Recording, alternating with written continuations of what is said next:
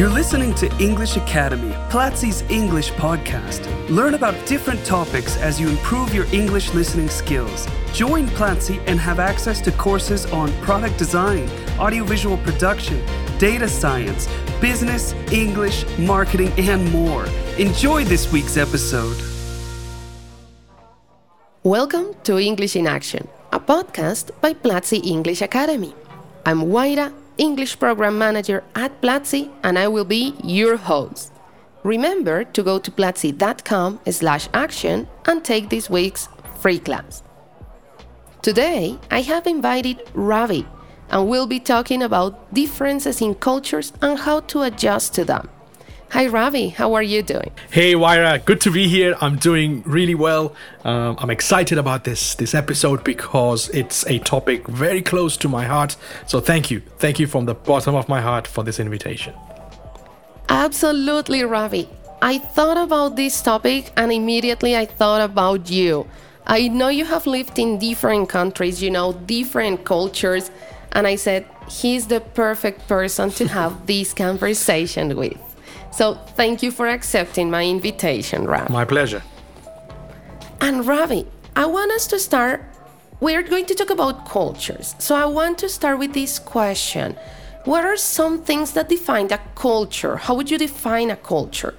I mean, I think it's a great place to start when we talk about culture because uh, it is often it is often misunderstood what a culture is. People think that culture is sort of many things, and it's true. There are many things. For example, language, music, but there are also things like customs and beliefs that uh, people have from a specific culture.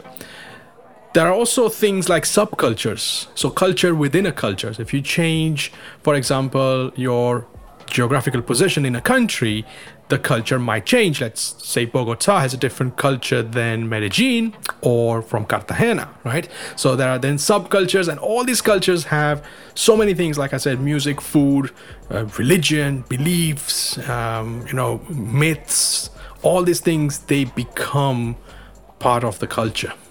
Amazing, Ravee. I couldn't agree more with you. Definitely a culture. Um, includes many many aspects mm-hmm. and it's it depends on many factors right also within the same city depending on different factors your culture can be different so i, I love all this uh, definition that you give us and you mentioned many important aspects mm-hmm. so i know that you have lived in different countries Ravee and when we go i have myself lived in a different country and i know mm-hmm. that when we live in in a culture that is different from ours, we can experience culture shock.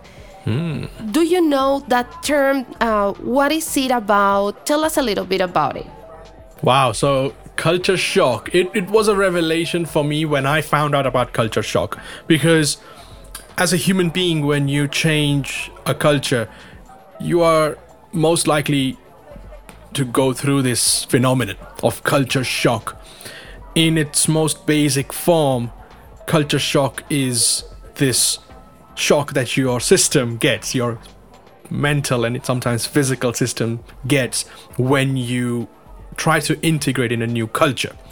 So, yes, you know, I'm aware of it. I have experienced it myself.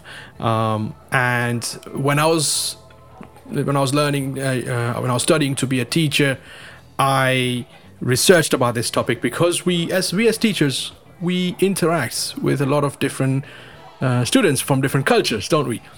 Absolutely, all the time. So yeah, exactly. So so in that moment when I was uh, studying to be an English teacher, I came across this term culture shock. At the time, I was a new immigrant to Canada. So Canada has been my home for the last five years. Um, when I came to Canada, I decided to go back to school to get my CELTA. And as a part of the CELTA certification, I had to do a paper on culture shock. So amazing. Just what you needed, right? You just were just experiencing in a new culture, the moment to learn about it. Exactly. And then I realized so let, let's talk about that. So there are basically five stages of culture shock, if you ask me. The first stage, when you go to a new culture, is what they call the honeymoon stage All right. So uh, bear with me here because you know I, will explain why is it called honeymoon stage. Uh, this was the whole cycle of culture shock. The five stages was uh, designed by the scientist Hofstede in 1980. Um, and the first stage he called this honeymoon stage because everything looks like a honeymoon. Everything looks beautiful. Oh, look at these buildings, these trees, the mountains. They look so amazing. People are nice. You know, so that's the honeymoon stage. All I've right. been there, Ravee. I, I, remember that. Like, yeah. look at that animal. Oh, there is uh-huh. a duck there. Look at this shop. It's so different. Look at the streets. Look at the traffic lights.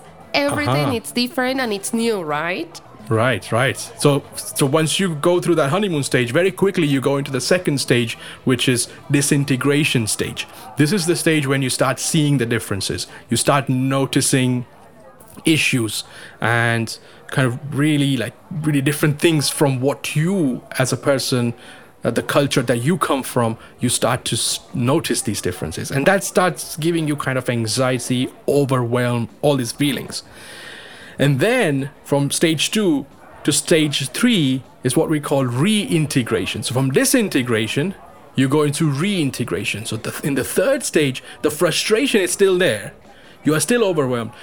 But you then start to think well, I'm here. I'm not going anywhere. So I have to deal with it. So kind of like you some people go through depression as well in the in the third stage. I'm not sure if you experienced that um, when you moved cultures. I've got to be honest, Ravee, I did not. Mm-hmm. You know, I feel that this uh, disintegration phase for me was almost non-existent. Mm. Now that I'm listening to you, I'm thinking maybe there was a little part of it, and it was related with um, food. Mm. You know, mm. I love food, and I was living in the States, and in the States, you don't have as many fruits as we have in Colombia. I'm from right. Colombia.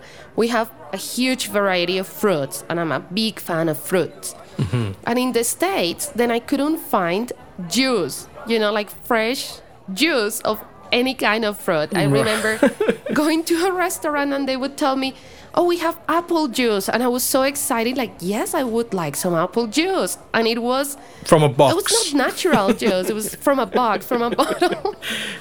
yeah. And I think that was part of my disintegration and also bread. Uh-huh. Like, we have different kinds of bread and rolls and buns in Colombia. And there, it was just like the loaf of bread from the store, you know, in a package. It was really hard to find variety so that did create frustration, but it was like the only aspect. It was not very uh, serious for me, so as right. to get to depression or something right. like that. But in that aspect, I did face this adaptation process, mm-hmm, right? Mm-hmm. Of, oh, this is not what I usually eat. But then I got an, and as you mentioned already, reintegration. I said, mm-hmm. this is what I have here. Let's get used to this True. different kind of food. True. So, what about you, Ravee? So it's a, it's a great point that you mentioned because it's so from your perspective, Huayra, it's important to note.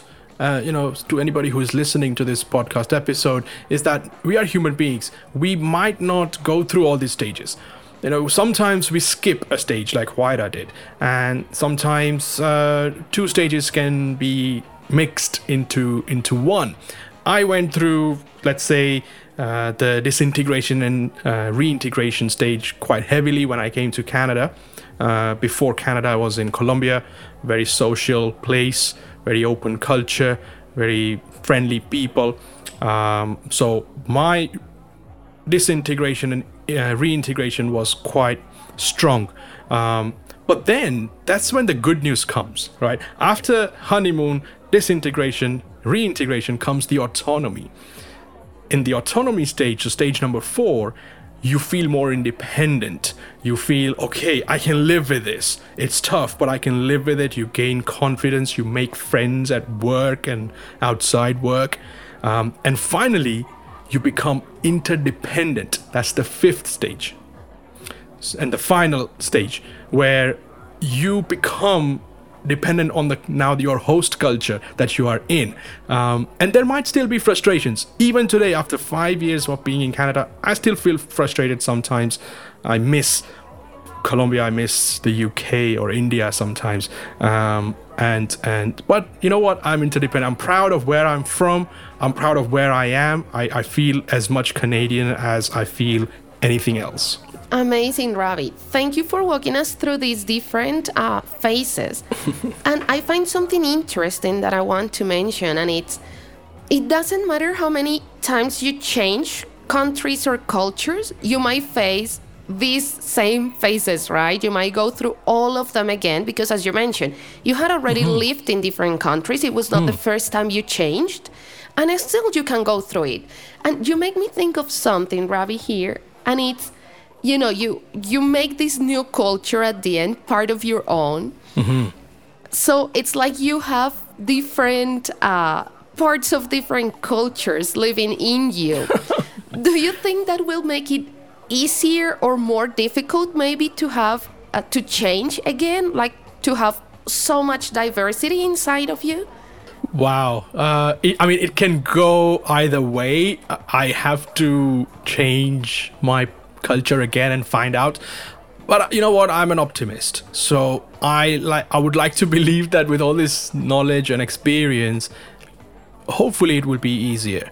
Um, what, what, about you? Like, so when you came back from United States, how was it for you uh, reintegrating in your own culture, for example? I love that question, Ravee, because there is actually, uh, I don't remember the exact term. I think it's a reverse inverse culture shock. Oh, yeah, yeah, yeah. I don't remember what's It's a right reverse term. culture shock. Reverse.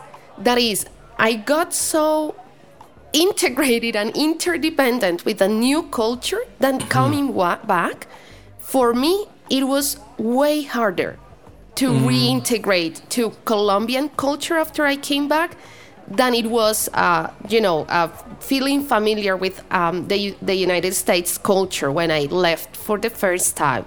Because, of course, it's, and this is part of, um, of the reason why I love traveling. Mm-hmm. You open your mind to a point when you come back to your own culture, you you start questioning things that maybe you hadn't questioned before, right? Yeah.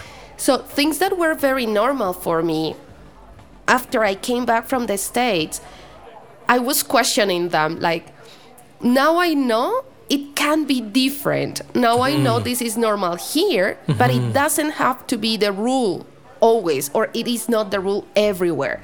So for me, it was harder to readjust to Colombian culture. You know, things like uh, crossing the streets. Mm. Like in the States, cars do stop. The, the pedestrian does have the right of way, so they will stop even if there is not a traffic light or a you know, just in every corner, the car will stop for you to cross. True. In Colombia, it's the opposite. Even if there is a traffic light, you need to be careful because they might not stop. and then, I mean, for as as a person living in that culture, it, that might be perfectly okay. But when you have gone to a different culture and come back, that's when the reverse culture shock happens, and you kind of like start getting frustrated with these things, no? That's right. I got used to cars stopping, and when I came back, I was like, "Why? Why aren't you stopping? like I have the right of way." And of course, I had to understand I'm in a different place, and this is, unfortunately, I have to say because I don't love it, but that's how things work here, and I cannot expect everything to be um, the same everywhere, right? You also mm-hmm. need to learn to um, to live in each culture and adjust a little bit to each culture. Yeah. It's all adjustment and awareness. When it comes to culture, this is what I always say to people. Um, let me tell you, you, you feeling frustrated is not going to help you. It's natural, but it's not going to help. Awareness will. So, like you mentioned, we need to adjust this is not going to change. I am in a reverse culture shock moment in my life. So if you're aware of that, that will help you managing that frustration. Absolutely. This makes me think of a question, Ravee. Mm-hmm. Do you know the saying, when in Rome, do as the Romans do? Mm-hmm, mm-hmm. What do you think about it? Because I think it completely relates to this that we are talking right now. I, I have a little bit of mixed opinions about it, but I want to know what you think when in Rome, do as Romans do. Um, okay, so let's let's kind of uh, just explain very quickly what that means, because it's very you know figurative. You know, it's it's, Yeah. uh, it's very figurative, it's very me- metaphorical. Uh, when in Rome, you know, do the Romans or do as the Romans do. Uh, this basically means that act act like where you are. Don't act like where you're from. That's what this basically means. Act if you are in Rome, act like Romans, right? Um, you know, at, at its face value. So if you just ask me, like the short answer is yes, it helps.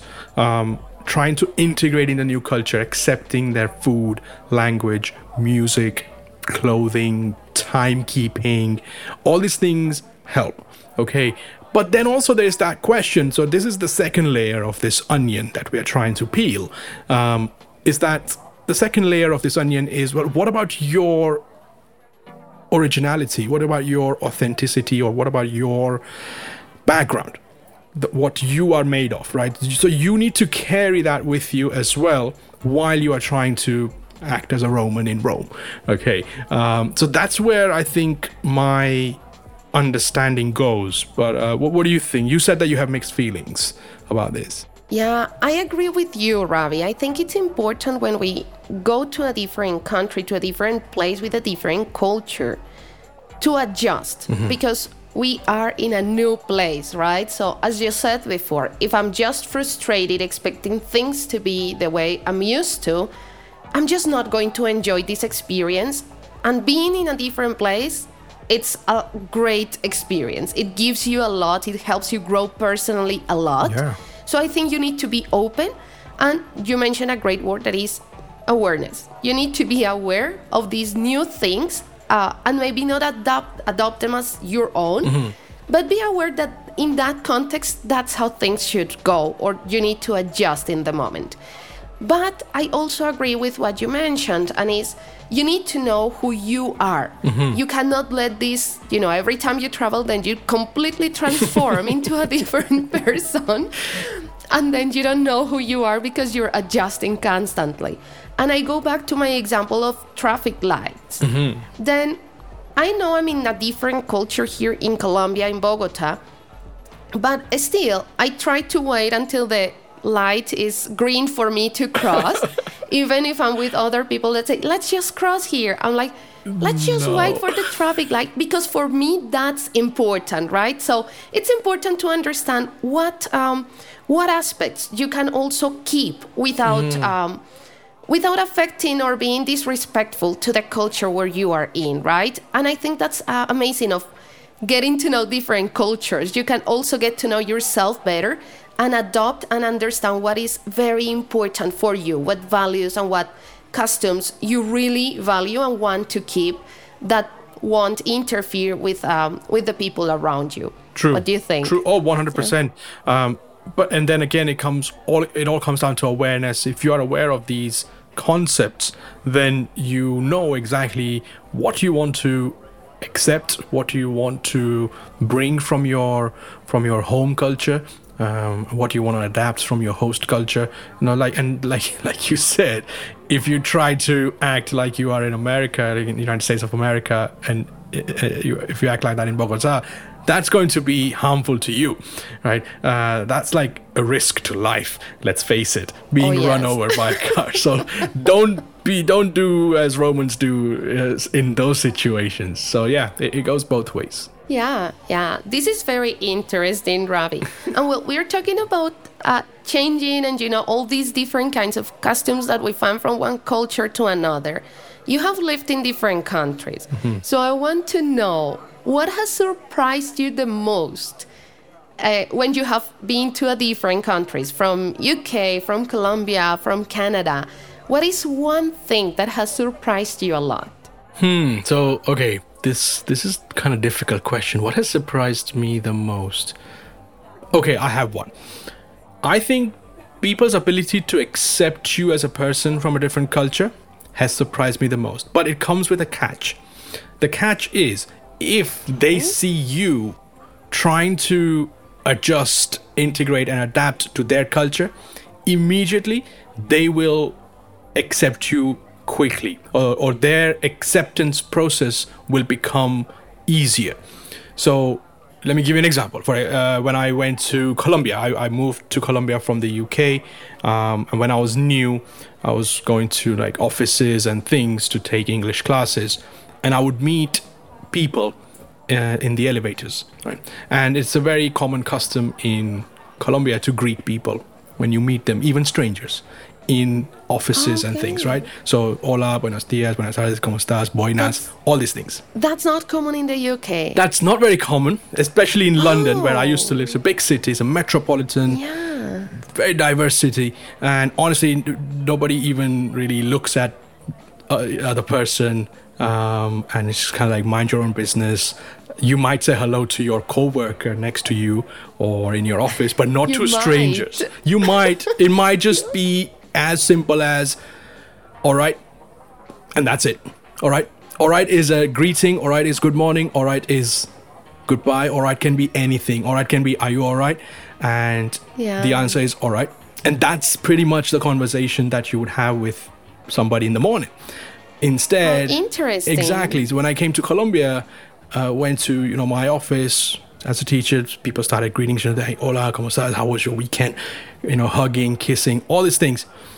Um, and this was strange for me, and and I kind of realized that I have to do this if I want to. If I want people to accept me, I have to do this. And I, as soon as I started doing it, things became really easy. So that really surprised me how much people are open to accept you only if you are open to accepting them. You know. So, but so wh- what about you? Have you had anything like this surprises in in the states or somewhere else? I love that, Ravee. I love what you're saying um, because I had not thought about it. And actually, you know, I'm from Bogota, and, and we tend to be in Bogota the cold people. But still, we do say hi, or at least in an elevator, we say have a good day when the person gets off the elevator, right? So that's so interesting. You just got me thinking about it. I think for me, and I'm going to relate it, the first place where I arrived when I went to the States was New York. Right. And I was in a hotel for a week. And I remember I needed to make a call, so I asked the receptionist because it was my first time abroad. I didn't know, you know, I didn't know how things worked. So I asked, and they helped me. They they totally helped me. They were very I don't want to say nice because that's where I had the the issue, you know, they were really nice in terms of they provided me the service I needed. But definitely I had it surprised me to see how you can be uh, like offer good customer service without smiling. For me it was a shock because in Colombia we're used to people smiling at you when they are providing you a service.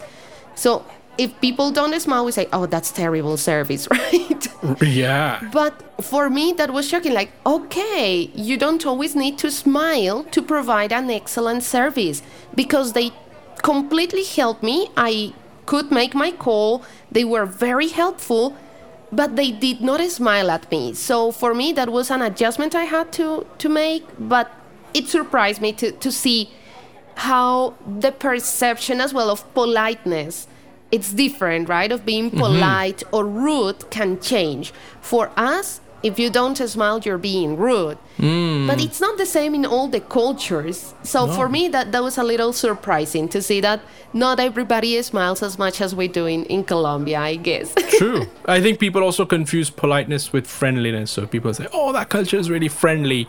In fact, that culture probably is only polite in their language, in the way they behave. They're not friendly, right? So, like people say, oh, you know, Canadians are really uh, friendly people. In fact, they're very polite. They are friendly sometimes, but not everybody. So, so let's not confuse politeness with friendliness. We are interrupting our usual broadcast because we have an invitation that you do not want to miss. Registration for Demo Day 2022 is now open from June the 30th. Demo Day is Platzi's unique program that accelerates the growth of the most promising startups in Latin America that are in their seed stage. Get ready for seven weeks of workshops, mentorships, live classes, and intensive support for you to present your pitch to more than 100 investors. Go to platzi.com slash mi day to sign up and get more information. That's an interesting point, Ravee, definitely. And here you make me think about something. And it's something that I discovered also when I was abroad because I met people from different uh, countries. And in Colombia, uh, I would dare to say most uh, of Latin American countries, we are not very straightforward because we think that if you're very straightforward, you are not polite. Mm. If I ask you, hey, do you like my new sweater? And you say, not really. Like, oh, you're so rude.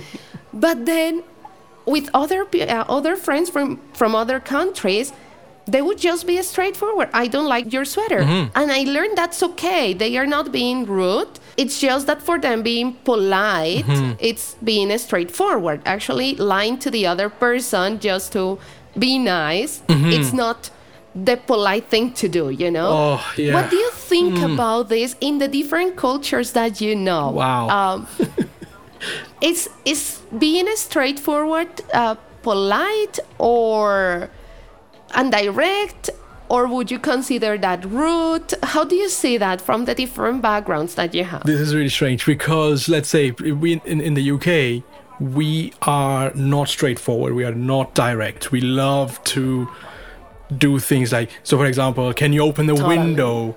Simple question, a request like can you open the window becomes the would you mind if if it's not too much of a bother? Can you please open the window? You know that kind of thing is very common in the UK, even in big cities like London. So people are not that direct. People are not that straightforward to the point, and I'm quite used to that. But then now, having lived in sort of the Americas, let's call this right, South America, Latin America, North America, I have found that wow, people are quite direct over here. Like you said, you know, like would you do? What do you think of this? And like, not really. That's not for me. You know. Instead, I personally would say, "Mm, you know, I, I think it's great for many people, and I think uh, a lot of people like it. You know, I have to try it and see, let's see what it is. And so you have to read between the lines to understand what this person is saying. So for me, I, I had to adapt. Honestly, I had to adapt to not being straightforward or uh, or, or being direct uh, when I when I speak to people. So, but yeah, it's it's a difficult process. I agree with you. I think for me, it's one of the most interesting things about different cultures. You need to understand uh, this aspect, right? How direct can you be? And uh, also to help the other person understand, as you mentioned, if you say, look, I'm, I'm trying to adjust to how di- direct you are here, but I'm not used to it, but let me try this. It will help people understand each other as well. True. And of course, avoid misunderstandings, right? That's all. That's the whole point. I think avoid misunderstandings and build relationships. Yeah, and learn from each other, right? Yeah. Learn from from different people about different ways to to see the world and to interact with each other as well in so many different aspects.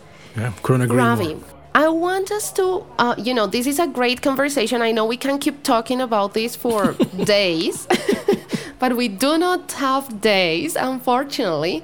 So I want you to give us one advice, one piece of advice. What advice would you give somebody who is traveling or visiting another culture? Mm-hmm. What would be that big piece of advice that you would give them so they don't have a big cultural shock or they can handle it in a better way? Okay. So it's really important to realize that, let's say, traveling, visiting versus immigrating. So if you're traveling or visiting a country, you're going to be in the honeymoon stage and you will be coming home soon. So that's great. Okay, so this advice doesn't really help you. It might help you, but this is more if you're actually moving to another culture for a couple of years or permanently. This really is for you. Okay, and that is one of the biggest thing is not having too many expectations. The more expectations you have from a new place or a new culture, the more disappointed you will be. And that goes hand in hand with being open minded, being sort of open to accept things. And the last thing is being aware of these five stages of culture shock that I mentioned. Be prepared to go through them or go through at least some of them or go through them uh, in a really serious manner like I did when I came to Canada. So be be aware of these things, research these things and and and you know maybe listen to this podcast episode again to refresh the memory. I love it. I love it. And I love what you said. Do not have high expectations. Sometimes we go with the idea of this is how my experience is going to look like. Mm-hmm. And it might not. You might face something very different, right? Even weather, hmm. food, uh, free time activities. Mm-hmm. I mean, just go with an open mind. Mm-hmm. I love it. Best advice you could ever receive. So, yeah, save this podcast and I'm going to mention if you're traveling to another country just for vacation, Ravee, you recorded a podcast with one of our producers, Sergio Navas. So um. I would totally recommend that podcast if you want some advice to, you know, just to go visit uh, on vacation a different country or a different city to know what you can do to to adjust better as well, right? that was a fun episode. it was great. It was great. Amazing, Ravee. Ravee, this has been a great conversation. I'm sure that our listeners uh, enjoyed as well. I'm sure they learned some new things and now they will be a little bit more ready to go and live in another country if that's their plan. Thank you so much for accepting, for sharing your knowledge, your ideas here with us, Ravee. Thank you so much. Thank you for the invitation. It's a pleasure. And, you know, I, I love podcast episodes, recording them. So always, always a pleasure coming here. Thanks. Absolutely. Thank you, Ravee. And for our listeners, share with us on our social media on Instagram and Twitter. Have you had cultural shock? Have you experienced it? Have you experienced the five uh, phases of cultural shock or only some of them? We want to hear from you. Let us know on Twitter, Instagram, TikTok, English Academy. We love to read you and hear you there. Thank you for listening to English in Action. Next week, we will have a brand new podcast episode. Go to platzi.com slash action and watch a free class. It will be available for seven days.